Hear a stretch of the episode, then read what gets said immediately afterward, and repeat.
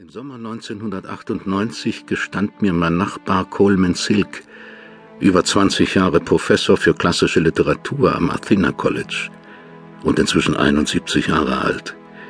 Er habe eine Affäre mit einer 34-jährigen Putzfrau, die in der Universität arbeitet.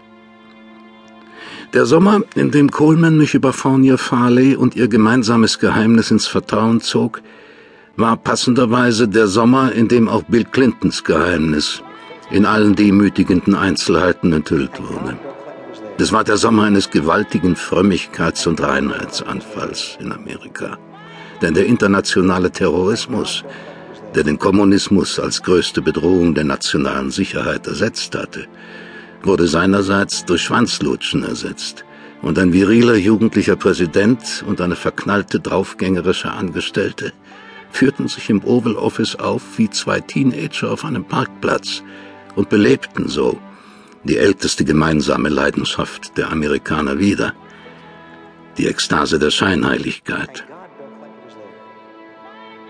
Es war der Sommer, in dem jeder an den Penis des Präsidenten dachte und das Leben in all seiner schamlosen Schlüpfrigkeit Amerika wieder einmal in Verwirrung stürzte. Ich bin gekommen, wir kennen uns noch nicht.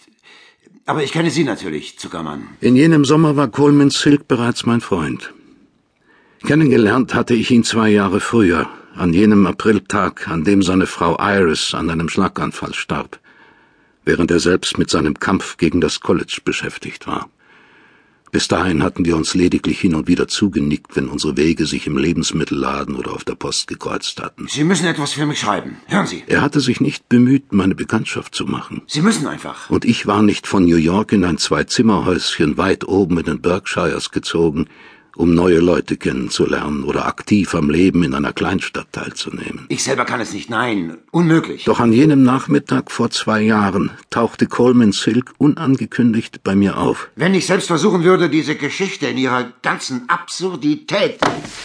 Keiner würde es glauben oder ernst nehmen. Sie dagegen sind ein anerkannter Schriftsteller. Er kam geradewegs von dem Bestattungsunternehmen, wo er die Einzelheiten von Iris Beerdigung besprochen hatte und knallte einen Packen Papiere vor mich auf den Tisch. So viel Lügen, Stumpfheit, Dummheit, Zynismus. Er ging in meinem Arbeitszimmer auf und ab und schüttelte die Faust.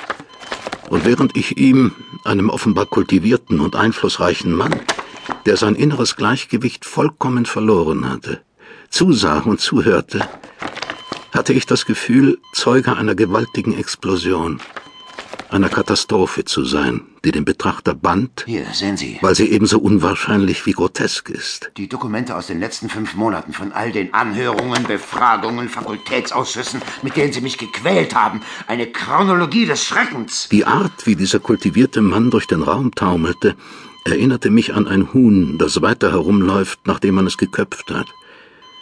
Man hatte ihm den Kopf abgeschlagen, der das gebildete Gehirn des einst unantastbaren Professors für klassische Literatur enthalten hatte. Man hat mir nicht nur meine Karriere diffamiert, mein Lebenswerk, Und was ich hier sah, sondern war der unbeherrscht wütende, amputierte Rest. jetzt auch noch die Frau umgebracht, mit der ich über 40 Jahre lang verheiratet war und vier Kinder hatte. Ermordet, jawohl. Ermordet. Diese Leute haben Iris ermordet. Offenbar konnte nur dies in Colemans Augen erklären, warum eine tatkräftige, kerngesunde, 64-jährige Frau wie Iris Silk so unvermittelt gestorben war. Eine abstrakte Malerin, deren Bilder die regionalen Kunstausstellungen beherrscht hatten, eine führende politische Aktivistin, die gegen Atombunker und den Vietnamkrieg protestiert hatte, eine solche Naturgewalt von einer Frau, dass es dem Dekan trotz all seiner herausragenden Fähigkeiten nie gelungen war, ihr Paroli zu bieten. So stark sie auch war, so laut sie auch war. Damit wurde Iris nicht fertig. Vier Jahrzehnte lang hatte ihr gebieterisches Wesen mit Colemans störrischem Beharren auf Selbstbestimmung im Streit gelegen und für ständige Reibungen gesorgt. Aber nachdem das passiert war, was Coleman den Zwischenfall nannte, und er unter Beschuss geraten war, standen die Silks wieder Seite an Seite und drohten Leuten, die sie tiefer hassten, als sie selbst einander in ihren unerträglichsten Augenblicken hassen konnten, mit der Faust. Alles, was sie 40 Jahre zuvor als kameradschaftliches Paar verbunden hatte, trat, mit Ausnahme der erotischen Leidenschaft, nun wieder mit Macht hervor.